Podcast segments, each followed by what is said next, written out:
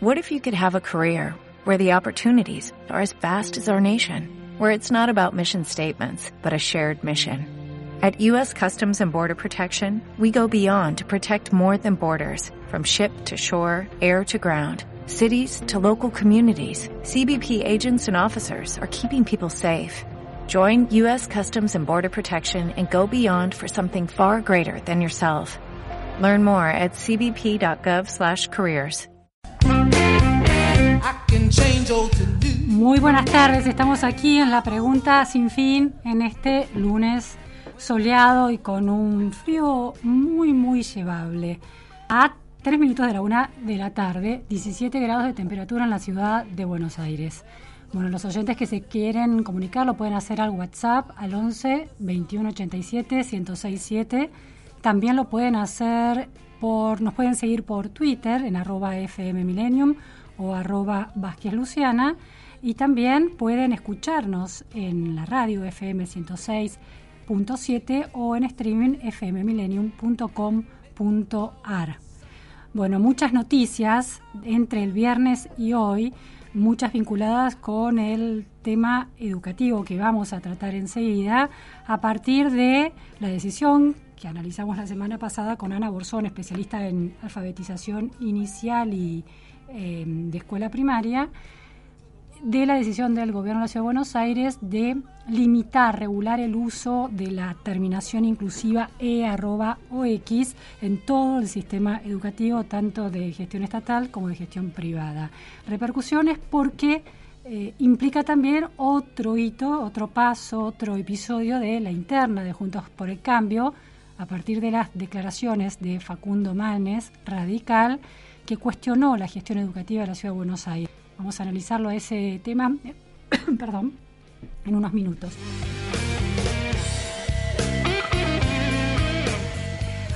Otro tema que se impone en la agenda es el del avión que transportaba, estaba varado en Ezeiza y que transportaba eh, pasajeros, tripulación pasajeros de nacionalidad venezolana y de iraní. El ministro de Seguridad Aníbal Fernández acaba de confirmar que uno de los tripulantes está relacionado con la Guardia Revolucionaria de Irán. Bueno, eso inquieta por los vínculos que tiene con el terrorismo, con eh, los, eh, las situaciones de terrorismo también vividas en Argentina. Tema que inquieta porque parece ser por ahora un tema poco claro, pero em, puede tener implicancias todavía mayor. Está la justicia actuando en ese punto. Lo vamos a tratar durante la semana, este tema que seguramente seguirá generando información. Otra cuestión muy interesante es lo que em, el viaje de Javier Milei a Brasil para encontrarse ahí con el hijo del presidente Jair Bolsonaro, diputado federal de Brasil, Eduardo Bolsonaro, y también con el ex candidato presidencial de Chile, Sebastián eh, José Antonio Cast, que eh, participaron en San Pablo de la Conferencia de Acción Política Conservadora de Estados Unidos. Eso se produce, ese viaje y esa participación de Javier Milei se produce eh, justo cuando las encuestas empiezan a mostrar una merma de em, la imagen de Javier Milei que venía sosteniéndose a nivel nacional de una manera muy significativa y se había convertido en el fenómeno político. ¿Qué está pasando con la eh, imagen, la percepción social de Javier Milei en este momento? ¿Por qué está cambiando? En el medio de los debates por el uso de las armas en Estados Unidos, también hubo mucha polémica por dichos y afirmaciones de Javier Milei que quedan como muy escindidas de la realidad argentina, donde esa cuestión no se, no se debate y no es significativa en términos de la agenda política que la ciudadanía eh, plantea más espontáneamente. Ese también es un tema que vamos a analizar hoy. ¿Qué significa esta, esta llegada de Milei a Brasil? ¿Qué significa para la opinión pública? Eh, esta pérdida de eh, imagen positiva de Milei, que también está viviendo una interna muy fuerte dentro de su, de su partido. Su hermana, Karina Milei, es muy cuestionada por cierta parte, por algunos eh, libertarios de renombre. Así que, bueno, como ese cóctel de popularidad que había llegado a instalarlo como fenómeno político parece estar sufriendo, no sé si una, este, una pérdida definitiva en términos de imagen, pero, pero seguramente un reacomodamiento de esas capas eh, que, que, integran, que forman este, que hacen lugar a este fenómeno. Bueno, vamos ahora a, una, a un descanso musical y después... Ah, no, ya tenemos a nuestro entrevistado, sí. Bueno, tema de em, el debate en torno al lenguaje inclusivo y la deriva en la interna de Juntos por el Cambio a partir de los dichos de Facundo Manes. Lo escuchamos. Con la idea de abrir un debate político, cuando en realidad lo que necesitamos es ver cómo hacer para que los chicos recuperen los aprendizajes perdidos durante la pandemia y cómo revertir la tragedia educativa que tiene la Argentina en un mundo donde los países compiten por los sistemas educativos. Hoy la economía del siglo XXI es la educación. En todo caso, la escuela es uno de los lugares más importantes para construir conocimiento. Y es probable que en los años más avanzados de la primaria y la secundaria haya chicos que quieran entender o que impulsen temas vinculados al lenguaje inclusivo.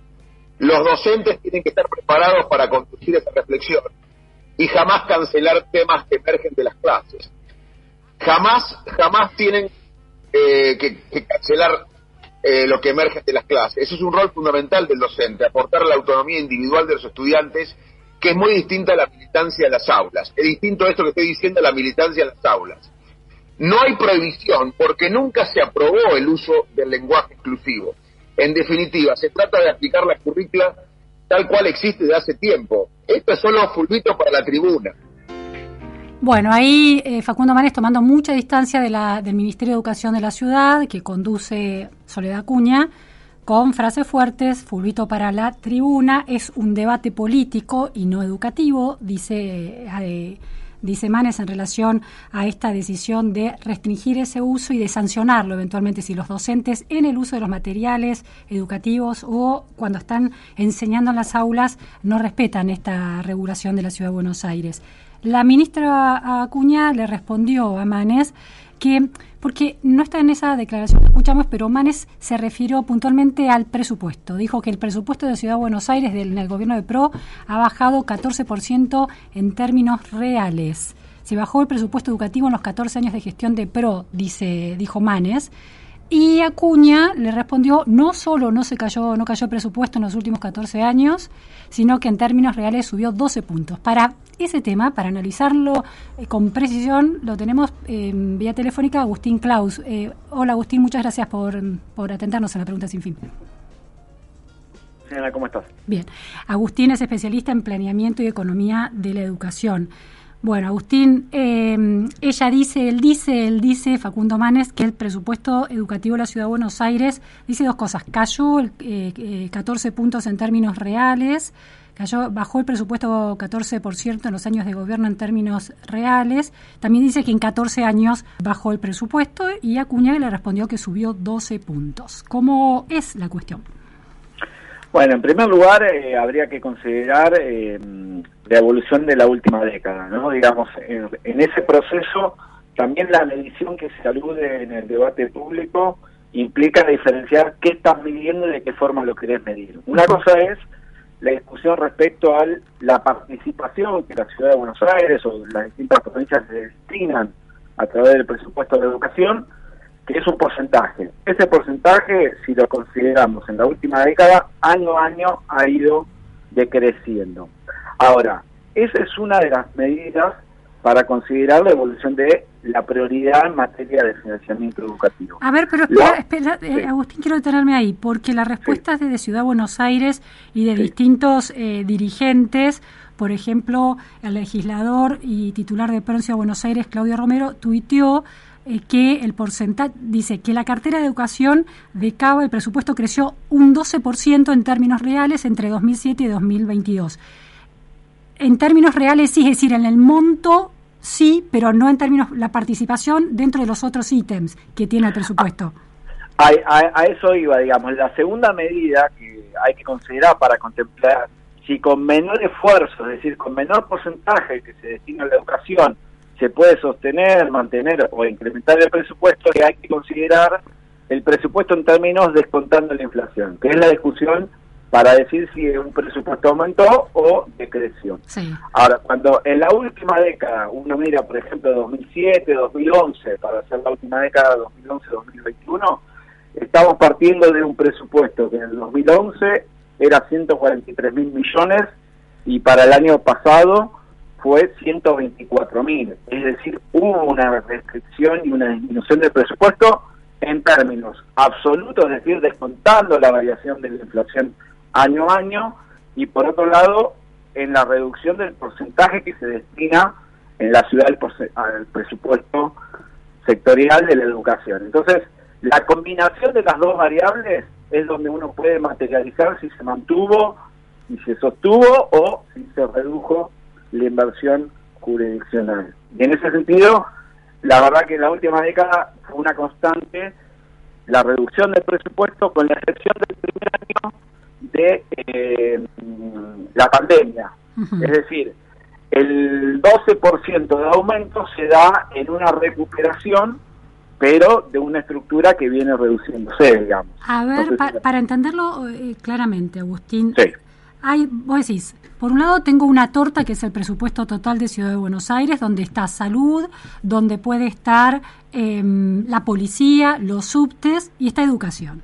Lo que el gobierno de la Ciudad de Buenos Aires dice que de, de ese pedacito que le corresponde en esa torta, se puede decir que disminuyó, este es lo del argumento de Acuña, porque como entraron nuevos ítems, la policía por ejemplo, eh, y los subtes, una torta X tuvo que repartirse entre distintos pedacitos. Entonces el pedacito de eh, educación antes de la entrada del ítem policía y subtes era más grande el pedacito de esa torta, cuando esos ítems entran a comerse parte del presupuesto, en términos porcentuales, en términos de pedacito, es menor, pero en términos reales, dice la ciudad, aumentó. Cuando ellos dicen en términos reales, ¿es sin descontar inflación? No, es que justamente ahí, si uno mira ese gráfico, primero habría que decir que ese gráfico no, no resiste un trabajo práctico de un nivel de secundaria o de universidad. Está tiene errores técnicos en el cálculo. Es decir, si vos tenés, hagamos un ejemplo abstracto, si vos tenés mil pesos y al año siguiente tenés mil cincuenta y la inflación fue 30%, no quiere decir que el eh, esa variable ganó 20 puntos contra la inflación. No se considera así, no se cuenta así.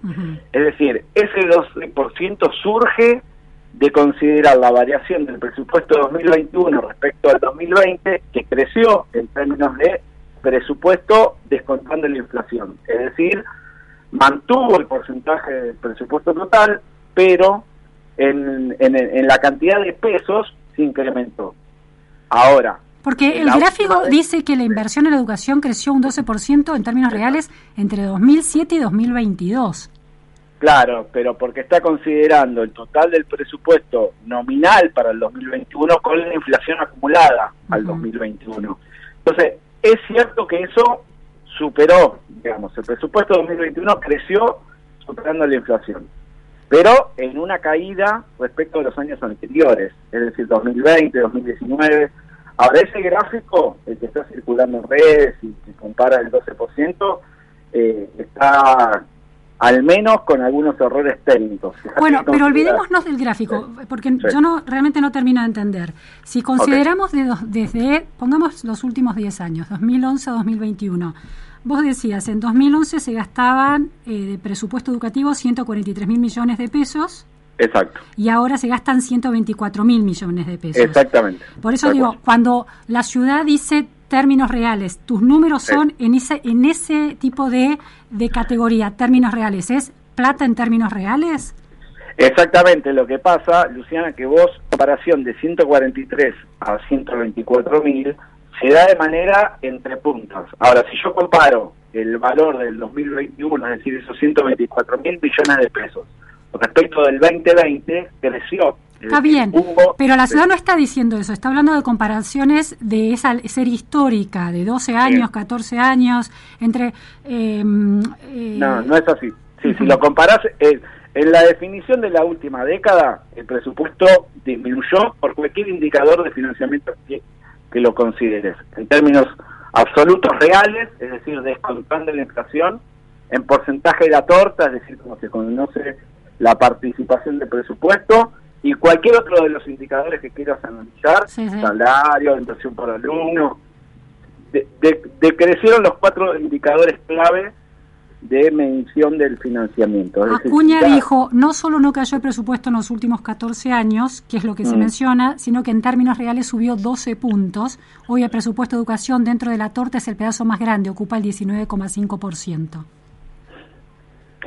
Eh, por eso te vuelvo a insistir. Una cosa es si solamente se mira un indicador. Cuando uno mira en la última década los cuatro indicadores, es decir, el presupuesto total, la participación de educación dentro del presupuesto y, por ejemplo, cuánto se invierte por alumno, en los tres indicadores a lo largo de la última década la ciudad vino reduciendo el presupuesto. En cualquiera de las medidas que vos lo quieras considerar. ¿Porcentuales o términos reales? Las dos, porque la combinación de esas dos mediciones es lo que te deduce si realmente estás invirtiendo. No, porque vos con un menor porcentaje del presupuesto podés destinar más recursos, es una cuestión de economía de escala. Ahora, si el porcentaje se reduce y el valor absoluto constante, descontándole la inflación, también claro. no, no hay magia, digamos, la aritmética es eh, aritmética. Después se puede utilizar, como el gráfico que está circulando, el juego entre las bases y enunciar que porque en un año vos aumentaste levemente en un proceso de caída, no quiere decir que a lo largo de la década hayas aumentado. Es decir, de 10 años vos redujiste año tras año. En un año aumentaste y decís, bueno, a lo largo de la década aumentamos ese año que es solamente el 2021. Claro, yo no sé qué gráfico estás viendo vos, yo tengo uno que habla de, desde 2007 a 2022, no habla desde de 2020 a 2021. Está bien. No, no, es que es el mismo. Si querés lo podríamos reconstruir y lo podemos recalcular. Pero vos fíjate que incluso en ese gráfico no tenés algunos años. ¿Por qué? Porque es engañoso justamente. De hecho, ellos comparan el 2022 con una proyección de presupuesto, que todavía no sucedió. Claro. Es decir, están considerando el 2022 y por eso yo te hablaba del 2021 y poder comparar con lo realizado, no con una promesa de, bueno, desinvertimos una década, pero en el 2022 vamos a aumentar y vamos a recuperar. Ese 2012, ese, ese 12% es un aumento sobre un presupuesto que se tiene que ejecutar, se tiene que realizar, y si uno mira incluso la ejecución presupuestaria del primer trimestre del año 2022 para la ciudad también es bajo, con lo cual el 2022 al menos es engañoso o es una cuestión de expectativa. Ahora, Agustín, me llama mucho la atención la disparidad entre esa entre las conclusiones que saca el gobierno de la ciudad y los datos eh, que planteas, ¿no? Es, es, es, como muy llamativo. Es, eh, es un, los datos se, se, se, muestran, la evidencia los desmienten muy rápidamente esas afirmaciones. Es que mm, por eso yo te planteaba que la, la definición de esa afirmación hay que contextualizarla en, un, en una situación de debate interno de una coalición que está proyectando su posicionamiento. Ahora, si uno mira la última década o los últimos 20 años, del 2001 al 2021, que ahí no hay discusión de que con la expectativa se modifica. Eso es concreto y de realización. Si se mantuvieron las escuelas, si se realizaron las obras de infraestructura, si se destinó a salario, eso es lo realizado, es lo fáctico. Cuando uno incorpora el presupuesto 2022, como es el gráfico que circula, y bueno, a la la expectativa.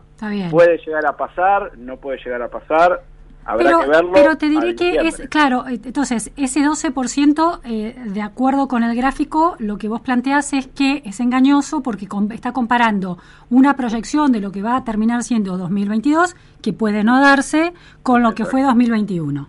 Exactamente. Pero no, eso el gráfico, pero los dichos de la ministra Soledad Cuña hablan de un aumento en los últimos 14 años del 12% en términos reales. No, por eso te por eso vuelvo a insistir. Hasta el 2021, que eso es concreto y es cuestión de en todo caso de desagregar la información, en los últimos 20 años la ciudad no solo no incrementó, sino que redujo en cualquiera de las mediciones. cuando uno incorpora la proyección del 2022, si la expectativa de inflación de la ciudad es 50%, 60%, y el presupuesto considera esa expectativa y la inflación termina superando, no solo no va a incrementarse en diciembre del 2022.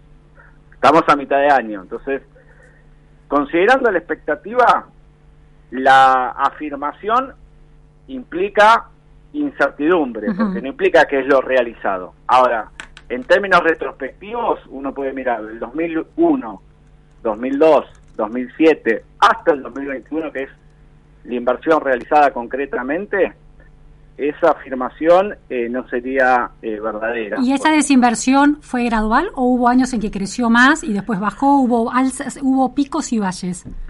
En general eh, hubo una tendencia del 2011 hasta el 2021 de manera ininterrumpida, año a año se fueron recortando nominalmente y en términos reales la, eh, la, inversión en presupuesto. El porcentaje del esfuerzo, que si uno lo mira solo, también se redujo año a año. Pensá que en el 2011 se partió de un 25% de la torta que hablamos anteriormente y obviamente la ciudad incorpora más funciones y es lógico que se reduzca ese porcentaje. Claro, eso es razonable. Puede seguir siendo, puede crecer en términos absolutos e igual reducirse en porcentaje. Exactamente, que incluso ahí uno podría decir que habla de la eficiencia del gasto, ya que en la ciudad habla mucho de eficiencia del gasto. Con menos recursos, en términos de la torta. En términos comparativos, exactamente, rinde más. Rinde más. Ahora, también eso, ¿cómo lo podés contrastar? Mirándolo en términos de, bueno, ¿cuántos recursos se destinan por estudiante? Y ahí también hubo un incremento solamente en el 2017, pero después en todos los años se fue reduciendo, es decir, hubo menos caída libre, por decirlo así, que con el presupuesto real, constante, pero la conjunción de los cuatro indicadores, incluyendo la variable salario testigo, también te da que cayó, con lo cual no hay, no hay es lo que se conoce en economía fiscal como un ajuste donde lo nominal se reduce, lo porcentual también, y los indicadores de equidad en términos de inversión por alumno como de evolución del salario también se redujo. Bueno, datos con datos precisos para dirimir debates que tienen que ver con la política y que la política reconstruye de manera sesgada muchas veces para este, dirimir sus propias internas. Muchísimas gracias, Agustín Klaus. No hay problema. Bueno, tema interesante, ¿no? El presupuesto educativo y qué datos hay puntualmente para poder estudiarlo. El Millennium. La pregunta sin fin. Luciana Vázquez en las tardes de la radio. Tiempo de publicidad en Millennium. Guinea, taller oficial integral para las marcas Jeep, Ram, Dodge y Chrysler. Se realizan trabajos de mantenimiento preventivo, servicio oficial, repuestos y accesorios originales Mopar, taller de chapa y pintura. Trabajamos con todos los asegurados. Ubicados en la calle Bolívar 1764 Barracas, a minutos del microcentro y Puerto Madero. Solicita un turno al 4361-3000. Sabes cómo lo cuidas, sabes cómo lo van a tratar. Guinea. Taller Oficial Integral Jeep. Escucha Millennium en tu teléfono con nuestra nueva app. Nuestra nueva app. Podés escribirnos en vivo y estar más conectado, con todos los programas de tu radio. De tu radio. Ahora Millennium te acompaña a todas partes. A todas partes. Presentamos las nuevas cápsulas de Café Cabrales en sus cuatro variedades Espresso, lungo, cappuccino y cortado. Encontralas en tu comercio más cercano y también en www.tienda.cabrales.com. Soy Gourmet. Es el premium market que te propone un recorrido por sabores y delicias nacionales e internacionales únicos. Soy Gourmet embutidos y quesos artesanales, aceitunas de diseño, conservas patagónicas, mermeladas de pétalos, chocolatería de autor, platos y postres gourmet, pastas italianas, una selecta carta de vinos y un catálogo de aceites de oliva multipremiados que te va a sorprender. Ya estás a un clic de algo rico.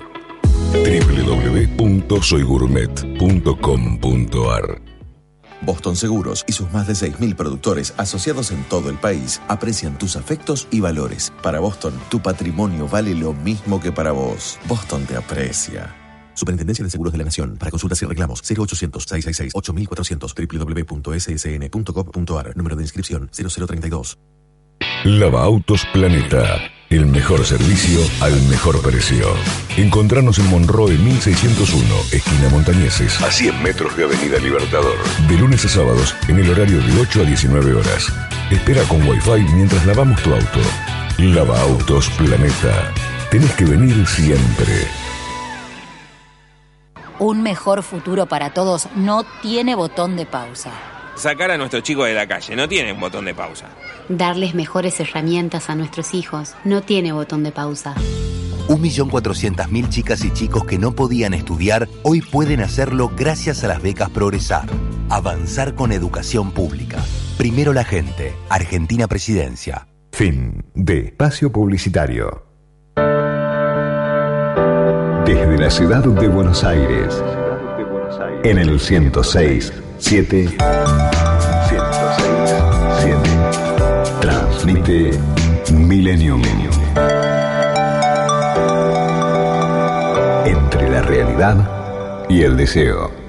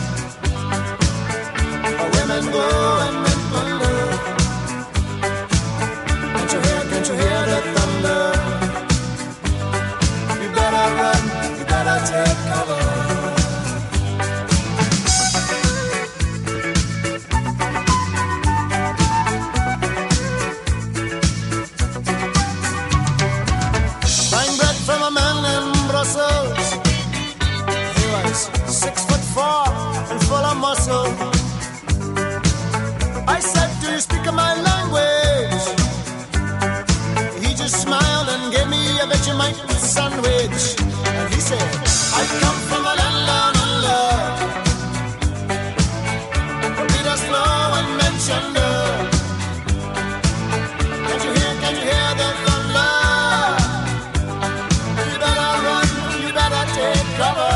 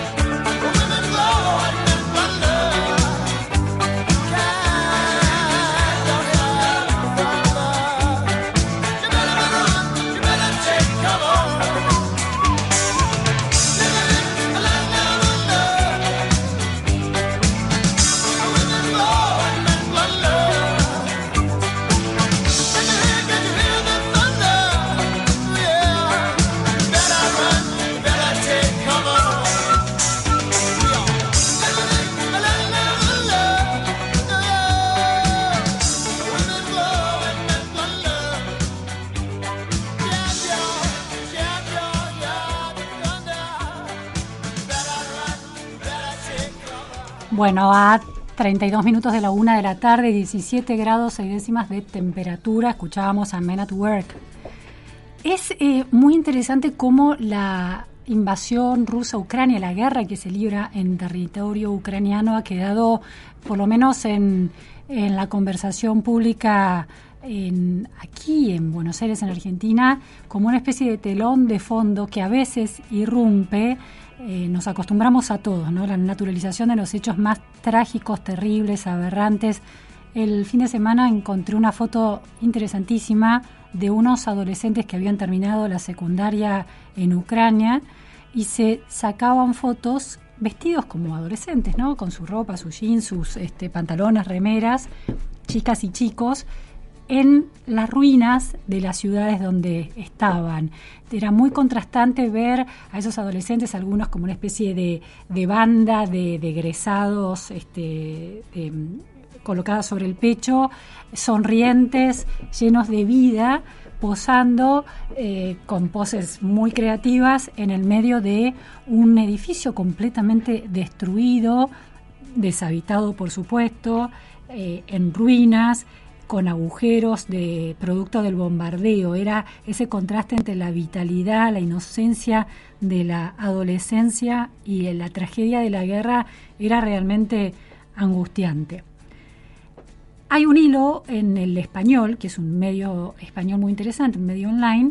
El español, el español está en Twitter, arroba el español.com directamente, que recupera una serie de eh, hechos y de noticias sobre la guerra que me llamó particularmente la atención por la, lo trágico que es cada una de las informaciones que va este, eh, hilando. El viernes, cuando terminó la Cumbre de las Américas en Los Ángeles, en California, en Estados Unidos, una de las eh, informaciones que provocaron mayor interés en, en la Argentina fueron unos dichos del presidente Joe Biden al final de la cumbre, de, reunido de manera más informal con los otros mandatarios, que alertó acerca de la posibilidad de que ese conflicto se convierta en la tercera guerra mundial. En la Argentina produjo eh, titulares resonantes y los datos que va entrelazando hoy este medio, el español, van eh, apuntan también al momento inquietante que se vive en términos de seguridad global. Leo uno de esos de los ítems de ese de ese hilo de los eh, eh, tweets de ese hilo. El mundo está en el momento de riesgo más alto de rearme nuclear desde la Guerra Fría. Según un informe publicado este lunes, en el marco de las nuevas tensiones entre las grandes potencias a nivel mundial, es un informe CIPRI, del Instituto de Investigación Internacional de Paz de Estocolmo. El director del CIPRI, Dan Smith, dijo esto, aunque el año pasado se produjeron algunos avances significativos tanto en el control de las armas nucleares como en el desarme nuclear, el riesgo de que se utilicen armas nucleares parece más alto ahora que en cualquier momento desde el punto álgido de la Guerra Fría. Eh, otra eh, referente de ese mundo, el investigador asociado del programa de armas de destrucción masiva del CIPRI, se llama Matt Corda, sostuvo esto. Si los estados con armamento nuclear no toman medidas inmediatas y concretas en materia de desarme, el inventario mundial de armas nucleares podría empezar a aumentar pronto por primera vez desde la Guerra Fría. Sabemos que Rusia es una potencia nuclear, hay un análisis que dice que no es tanto una potencia económica y comercial a nivel global, pero sí es una potencia nuclear como herencia de, de esa Guerra Fría que donde proliferó el, la, el, armamentismo nuclear y algunos de los países como eh, de los eh, países que integraban la Unión Soviética como Ucrania puntualmente entregaron ese armamento a Rusia al momento de la caída del muro de Berlín y el fin de la Unión Soviética. Bueno, inquietante esa información. Aquí en la pregunta de sin fin hemos entrevistado a eh, Rafael Grossi, que es el eh, director de la agencia internacional que controla el armamento, el desarrollo nuclear atómico en el mundo. En ese momento recién empezaba la guerra y eh, señalaba que el, el, problema principal eran los reactores que quedaran descuidados y no tanto un riesgo de guerra nuclear. Pero han pasado ya más de tres meses de la guerra. Inquietante estas noticias. Vamos a otro tema que anticipé al principio de la pregunta sin fin, que tiene que ver con el cimbronazo, el movimiento sísmico que está sufriendo eh, ese polo del escenario político ideológico de la Argentina que cada vez adquiría- venía adquiriendo un vigor sostenido, que es eh, Javier Milei. Sin embargo, las encuestas lo empie- empiezan a mostrar cierta caída. Sabemos de esta interna que está atravesando su partido con los cuestionamientos a su hermana, Karina Milei, que es tan importante para Javier Milei, y el poco éxito que tuvo su, ac- su acto en La Matanza.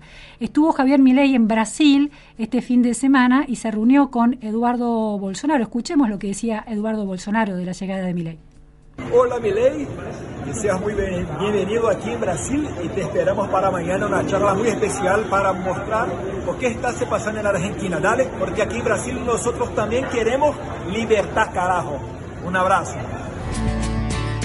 Bueno, libertad carajo, el grito de Milei que llega hasta Brasil y también llegó hasta Chile porque el ex candidato presidencial que compitió con Boric en estas últimas elecciones también estuvo en, en Brasil. Estuvieron Eduardo Bolsonaro, que se presenta en Twitter como diputado federal, el más votado de la historia de Brasil su segundo mandato en San Pablo y eh, hijo, tercer hijo de Jair Bolsonaro. Estuvo Javier Milei, como decíamos, y eh, Cast, eh, quien compitió con Boric y perdió en las elecciones presidenciales de Chile. Estuvieron en la Conferencia de Acción Política Conservadora en San Pablo. ¿Qué está pasando con la imagen de Javier Milei? Estamos en comunicación telefónica con Gustavo Córdoba, consultor y analista político, director de Suban este, Córdoba Consultora. Hola Gustavo, gracias por atendernos. ¿Cómo te va, Luciana? Un gusto. ¿Cómo va? Bueno, ustedes hicieron un- una encuesta que mostraba sorprendentemente que esa figura de Milei que se estaba consolidando tanto a nivel nacional estaba empezando a mostrar resultados menos alentadores. ¿Cómo es esto, Gustavo? Eh, Básicamente partimos de un contexto donde la negatividad es común a toda la dirigencia política y la única excepción venía siendo Milei.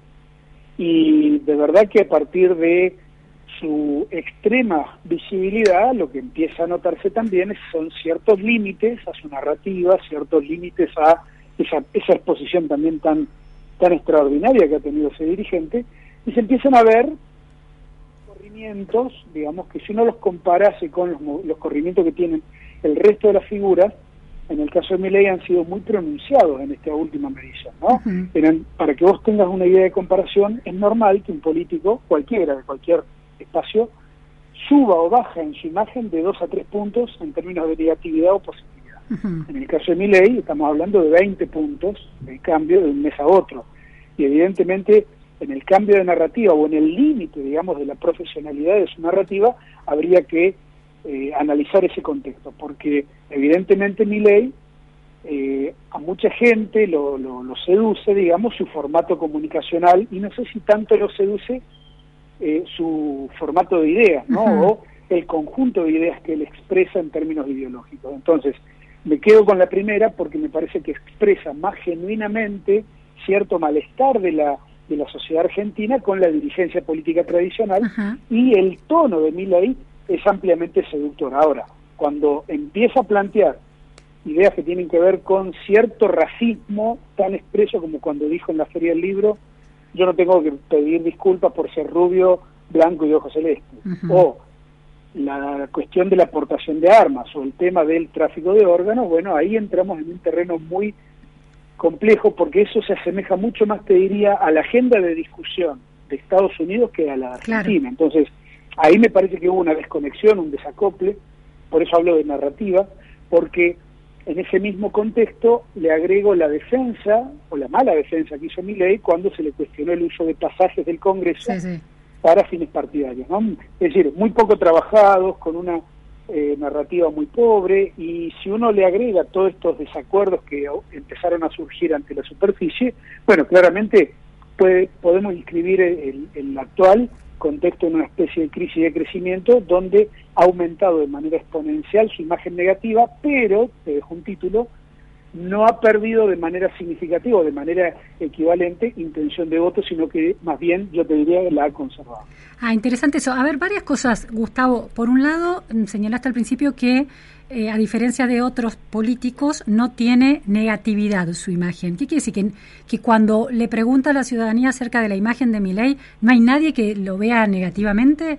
No, mira, de los 20 dirigentes que medimos siempre, eh, es muy raro tener dirigentes con eh, diferencial positivo.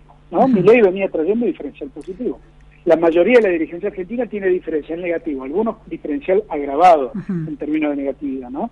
O sea, que con Milei pesa, tiene más imagen positiva que imagen negativa. Claro, eso venía siendo hasta el mes pasado. Y lo que Este mes- cambió es eso, esa diferencia. Exactamente. Hoy tiene 51 de negativa y 42, 43 de positiva, cuando él venía con una matriz de 47 positiva y 41 negativa. Ese cambio tan dramático es poco habitual. A eso me refiero que algo ocurrió en el medio, en el contexto, para que mucha gente dijera que antes tenía buena opinión de él y que quizás no lo votaba y a partir de esos dichos dejó de tener buena opinión de él. Gustavo, la encuesta se hizo después de los dichos de la Feria del Libro, después de los dichos de las Sí. armas. Exactamente, y son 2.000 casos en todo el país. Bien. Es decir, Es- diría que tiene un- una conformación bastante federal y nacional. Ahora, eh, eh, la lectura que, que haces de alguna manera lo pone en un aprieto a, a Milei en el sentido de que ha sido víctima de su propia construcción. Eh, para la gente empieza a ser percibido por la casta no tanto por, por su gestión en el Estado, que todavía no la tiene, sino por su desconexión al subirse a una agenda política de otro país. Sí, además convengamos una cosa, Luciana. Él tiene un desafío de institucionalizar su espacio en cada una de las provincias.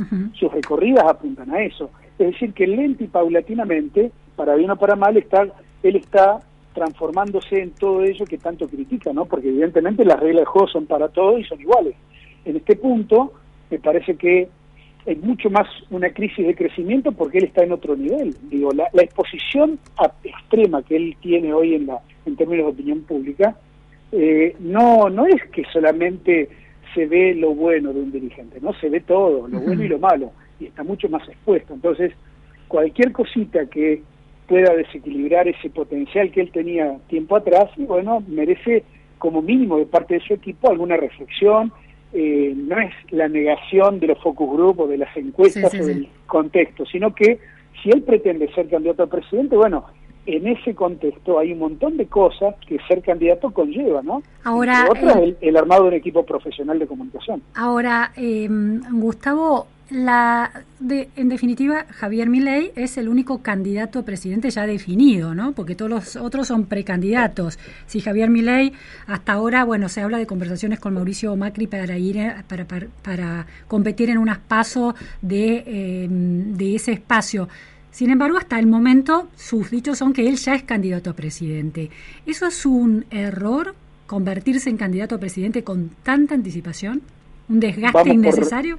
Vamos por parte, no es el único que tiene un desgaste muy notable, pero habrá que ver porque... Pero es el único que se considera candidato, no precandidato. de esta manera. Eh, pareciera con el clima político de opinión que tenemos hoy en Argentina que vamos a votar presidente dentro de dos meses. Y falta más de un año. Claro. Esta, esta ansiedad electoral generalizada, ¿no? Como yo le digo, por ahí es medio engañosa, porque eh, todo el mundo centra su mirada en mi ley.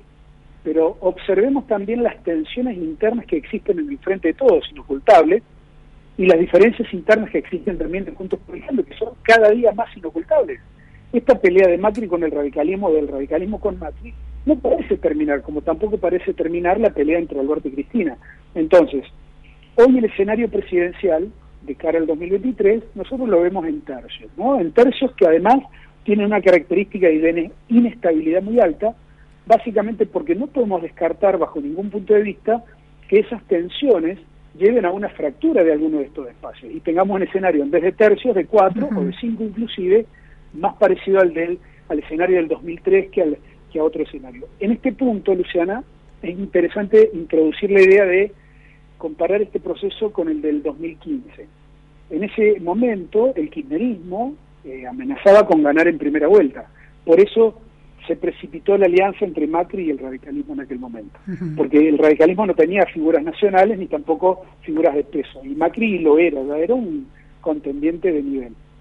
Este 2023 tiene un gran cambio respecto al 2015. Ninguna fuerza política, ni el kirchnerismo, ni Juntos, ni Milei, son una amenaza para ganar en primera vuelta. Con lo cual, los incentivos para la unidad de Juntos por el Cambio son relativos. Claro, Por eso pero- es tan importante por ahí analizar el proceso y no tanto la coyuntura pura, Pero digo- porque falta todavía para, para que se vea el escenario real, ¿no? Pero Gustavo, parece una diferencia importante anunciarse ya como candidato, porque él lo dice cuando va a un programa, no, yo ya soy candidato a presidente, que estar compitiendo con otros, ¿no? Ahí se, cuando se está todavía compitiendo con otros, eh, hay semanas en que las cosas están mejor, hay semanas, pero todavía hay unos otros a quienes convertir en enemigos. Javier Milei, al, al ser el único referente de su espacio y ya considerarse candidato a presidente, eh, tiene mayor peso de alguna manera cada cosa que hace o que no hace. También, también Luciana, es cierto que su entusiasmo por ahí lo lleva a decir cosas demasiado apresuradas, ¿no? Claro. Eh, y también está de la mano de la falta de profesionalismo, ¿no? Que él se nota, ahora sí, antes no, pero ahora tenemos claro que eh, tiene una enorme voluntad, tiene un enorme, un enorme conjunto de ganas de ser, pero bueno, falta eh, el armado, falta equipo, falta profesionalismo. El acto de la matanza, ¿qué te pareció este, la decisión de ir a ese acto de la matanza que fue tan escaso de, de- de- de asistencia? Eh, Hoy organizar actos políticos no define ni determina absolutamente nada, más allá de que la- él ha tenido en el interior muy buenas Claro. muy buenas participaciones y en este caso no tanto. Yo diría, veámoslo en el proceso, ¿no? En el proceso, y bueno, son los límites que por ahí eh, esa construcción política eh, encuentra, que son lo- los normales, como te podría decir también que en las provincias Milei está encontrando un límite porque la dirigencia disponible no sé si es la mejor o la más prestigiosa también. Eso me- a- ahí me parece algo interesante. Dijiste dos cosas interesantes, que a pesar de que ahora tiene en la, en la- en la suma y la resta de imagen positiva e imagen negativa, tiene más imagen negativa que positiva por primera vez y se ha sumado al pelotón de políticos argentinos con más imagen negativa que positiva, pero dijiste que mantenía la intención de voto. ¿Cómo es eso? ¿De cuánto es la intención de voto y cómo, cómo se da ese entre contraste- el, el contraste entre mantener la intención de voto y una imagen negativa que crece? Mira, te voy a dar un ejemplo con el expresidente Macri y la actual vicepresidenta.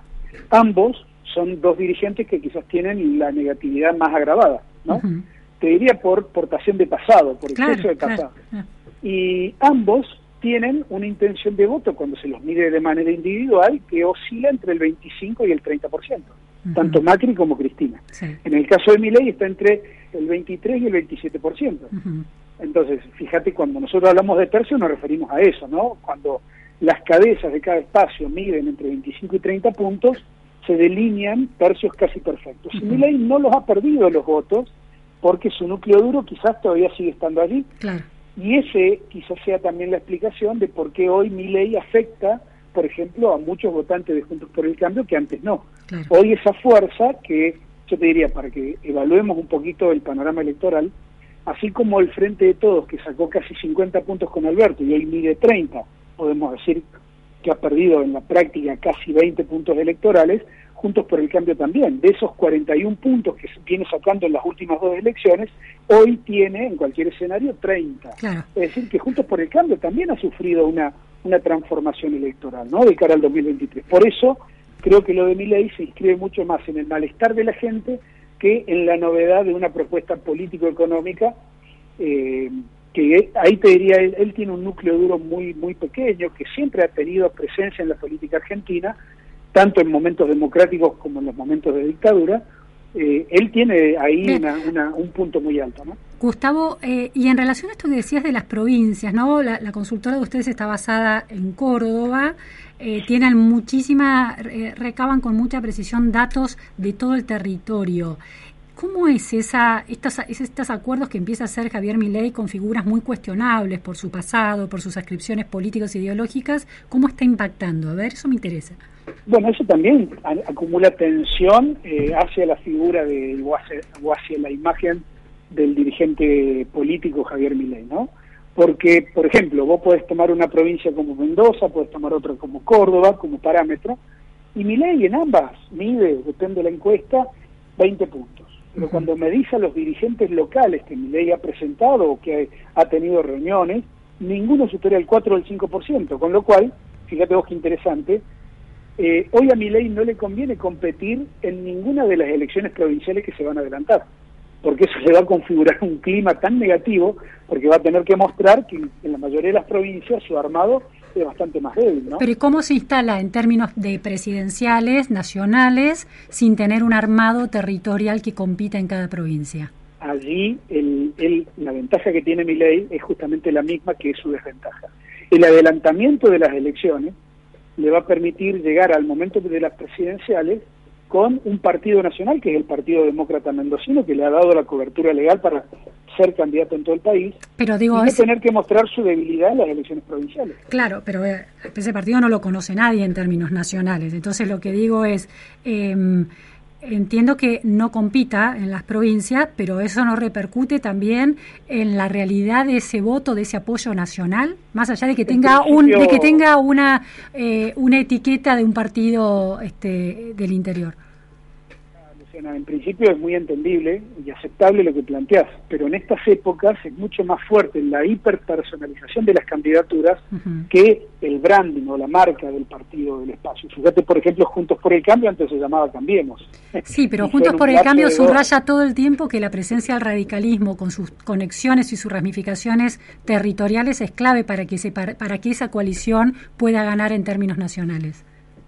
el branding, que es en definitiva la marca con la cual se compite, te diría hoy tiene un grado de relatividad muy importante respecto a años anteriores, ¿no? En este caso yo te diría la irrupción de mi ley, fíjate, Pero yo no te estoy hablando del branding, Gustavo, te estoy diciendo otra cosa. Cuando digo territorialidad de los radicales es la, el puntero ahí peleando por los votos, la fiscalización, todas estas cuestiones que son tan claves para después ganar la elección en concreto. Para mí eso son parte de las reglas del juego. Si Milei quiere ser candidato a presidente, tiene que tener estructura. Porque si vos llegas con toda la, la cuestión de la formalidad cubierta y no tenés fiscales, yo diría que vas a tener un mal día, porque de alguna manera necesitas que alguien vele por tus propios intereses. Digo, por eso a veces está, eh, cuando se discute la boleta única, digo, se soslaya esta cuestión de la integridad electoral, ¿no? Del acto comicial y de cómo eh, los distintos sistemas electorales pueden configurar un escenario distinto porque no terminan de registrar acabadamente el voto. Eh, mi ley, te diría, le, le iría mucho mejor con la boleta única. Claro, los partidos pequeños eh, ese es el argumento, ¿no? Que les conviene mucho es. más a los que tienen Tendría menos, mucha mayor garantía. menos capilaridad, claro, claro. Así Sí, sí, sí, sí, sí. Em, la- entonces, la intención de voto, ¿cuándo? En, porque mi ley llegó a las elecciones del año pasado, Gustavo, últimas cuestiones que te planteo, se- solamente presentándose en Ciudad de Buenos Aires, ¿no? Co- como figura, y bueno, en, en la provincia con, con Expert también. Él tuvo 17 puntos en Capital Federal y Esper creo que orilló el 14% en la Bien. provincia o el 11%, no, no recuerdo bien.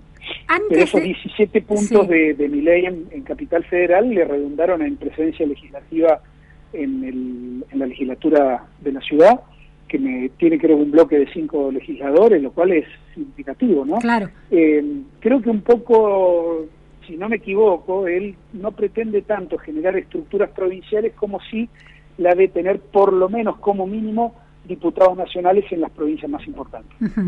Ahora, em, ¿lo medían a mi, a mi ley a nivel nacional antes de las elecciones? Su, su negatividad o su positividad o, o su intención de votos antes de las elecciones del año pasado era medido como un candidateable a nivel nacional? No, no, lo teníamos como un fenómeno muy, muy focalizado en Cava, en la ciudad de Buenos Aires, o eventualmente en el AMBA. ¿Y A en qué momento allí, empezaron a medirlo a nivel nacional? Con el, obviamente después del resultado de las legislativas, donde irrumpió como una cuña como la tercera fuerza, al menos en el distrito en donde está concentrada la mayor parte de los medios de comunicación. Entonces veíamos que eso en el corto plazo podía tener un impacto muy grande como, como lo tuvo. Ahora, ¿Y creció esa imagen positiva hasta el derrumbe de, las, de este último mes? ¿Iba creciendo? ¿De, de dónde arrancó y hasta dónde llegó la imagen positiva? La? Imagínate, Luciana, dos meses atrás, tres meses atrás, eh, Milei tenía 47 puntos de imagen positiva y apenas 40 de negativa. Es decir, eh, tenía un nivel de conocimiento casi total o absoluto en todo el país y un diferencial positivo. Esto te diría serían las condiciones ideales para un candidato a presidente. Claro. Y sin embargo, mirar los límites y mirar lo rápido que un contexto puede complicar el posicionamiento electoral de un dirigente. ¿no? Está clarísimo. Muchísimas gracias, Gustavo Córdoba, por estas precisiones y este análisis. Chao, Luciana. Luego. Bueno, Javier Milei, ¿no? que es el último evento político que ha cambiado el, el, escenario e influye también en las internas de uno y otro polo de la polarización. Vamos a ver cómo avanza hacia 2023 este, este evento político. Hemos llegado al final de la pregunta sin fin aquí en FM Millennium, en la operación técnica Alejandra Lescarboure, en el, eh, producción y en redes. Hoy está Juan Sebastián, nuestro amigo, porque Melanie, nuestra productora de siempre, se tomó vacaciones, nos ha dejado. Así que bueno, acá estamos compartiendo eh, el trabajo con un nuevo compa compañero, Juan Sebastián Correa. No se vayan, que sigue Maxi Palma de 14 a 15 con Millennium Te Acompaña. Gracias, hasta mañana. Este espacio fue auspiciado por...